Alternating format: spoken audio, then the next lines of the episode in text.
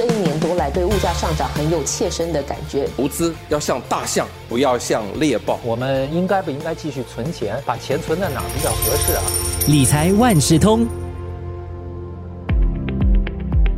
理财万事通，你好，我是思源。市场的走势呢难以预料，要如何判断股票的变化规律，还有未来的走向，在起伏不定的股市中获得短期收益呢？投资者其实可以考虑这个叫做 swing trading 波段交易的策略。这一期的早报播客理财万事通邀请了联合早报财经新闻记者黄秀慧，和大家介绍什么是 swing trading 波段交易策略，它可以使用哪些分析的工具，以及它的利与弊。秀慧你好，思源你好。那我们今天要聊的这个 swing trading 哈波段交易策略，秀慧可以和我们简单的介绍一下它到底是什么？我自己是没有听过这个词汇了。投资者又应该在什么时候采取策略呢？波段交易策略其实它也是有另外一个名称，叫做摆动交易。那些想要从变幻不定的股市中获得短期收益的投资者，他们可以考虑使用这个策略啦。可是专家就有说到，一般上会使用这个策略的投资者，都是那些在寻求短期收益、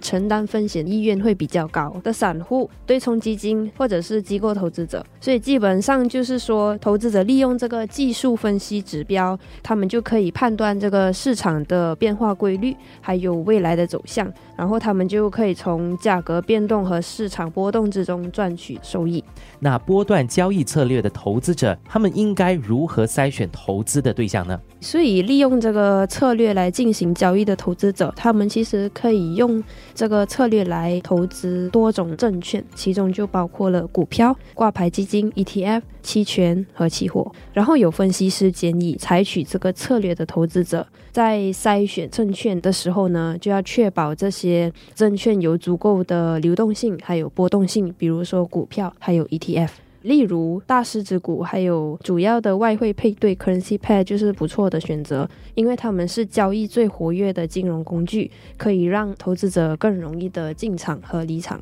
此外呢，高波动的股票还有 ETF 的价格波动更频繁，可以为投资者带来更多的交易机会。不过呢，专家也是有提醒，市场可能会出现突然和出乎意料的价格波动，这就有可能会导致投资者面对一些重大的损失。嗯，一开始我们就说了，这个波段交易策略呢，是利用技术分析的指标来判断市场接下来的走势。那投资者可以利用哪些技术分析工具来识别？潜在的交易机会呢？分析师就有举出几个工具啊，就是投资者可以用的，有四个。第一就是价格行为分析 （Price Action Analysis），这个工具呢可以帮助你分析股价走势和寻找价格显示反转或延续的图表形态。那么你就可以通过识别蜡烛图上的模式，然后在市场趋势中发现那些交易机会。然后第二呢，就是移动平均线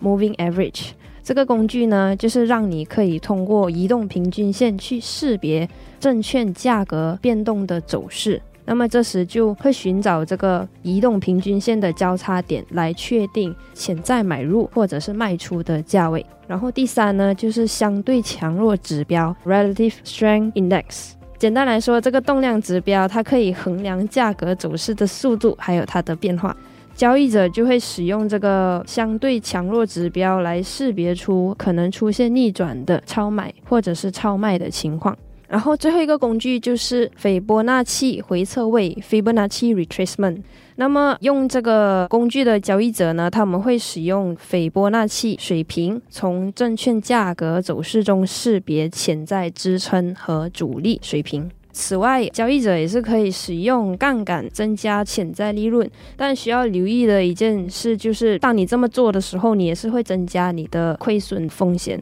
所以呢，波段交易大致上被视为一种相对是比较有风险的交易策略。所以它可能并不适合所有的投资者。嗯，刚刚秀慧说的这四种哦交易的技术分析工具，其实我们都是比较简单的带过。你想要更加了解的话，是需要上网更深入的去读的。除了用技术分析工具之外呢，投资者在执行波段交易策略的时候，可以考虑使用哪些分析的方法呢？一般上，投资者采取这个波段交易策略的时候呢，他们会结合两种分析方法，分别是技术分析。还有基本面分析，他们就会利用这两个分析方式，然后找出一个潜在的买入和卖出的价位，然后就进行交易。打个比方说，投资者他们可以先使用价格行为分析的分析工具来识别潜在趋势反转的情况，然后使用基本面分析来确认趋势反转是否有根本的公司或行业因素支撑。这里的因素是指好像行业趋势或者是公司的财报、他们的业务表现如何等等。此外呢，有分析师指出，基本面分析其实也可以用来识别潜在的波段交易机会。受访的证券股票经纪人也是有强调，投资者在进行这个分析的时候啊，可以把证券所在的领域或者是行业纳入考量，因为这些因素其实他们都会影响它的一个价格的走势。比如说，比较成熟的领域、高增长领域的证券，其实他们可能经历的价格波动会更大。这样子，了解每个策略呢都有它的利与弊。那今天说的这个波段交易，它有哪些利与弊呢？那我们先说一说它的优点吧。第一就是这个交易策略和日内交易 （day trading） 和其他交易策略相比之下呢，它其实有比较大的灵活性。意思就是说，交易者不需要每一天盯着那个屏幕，而是你可以花更多的时间专注在分析市场趋势啊、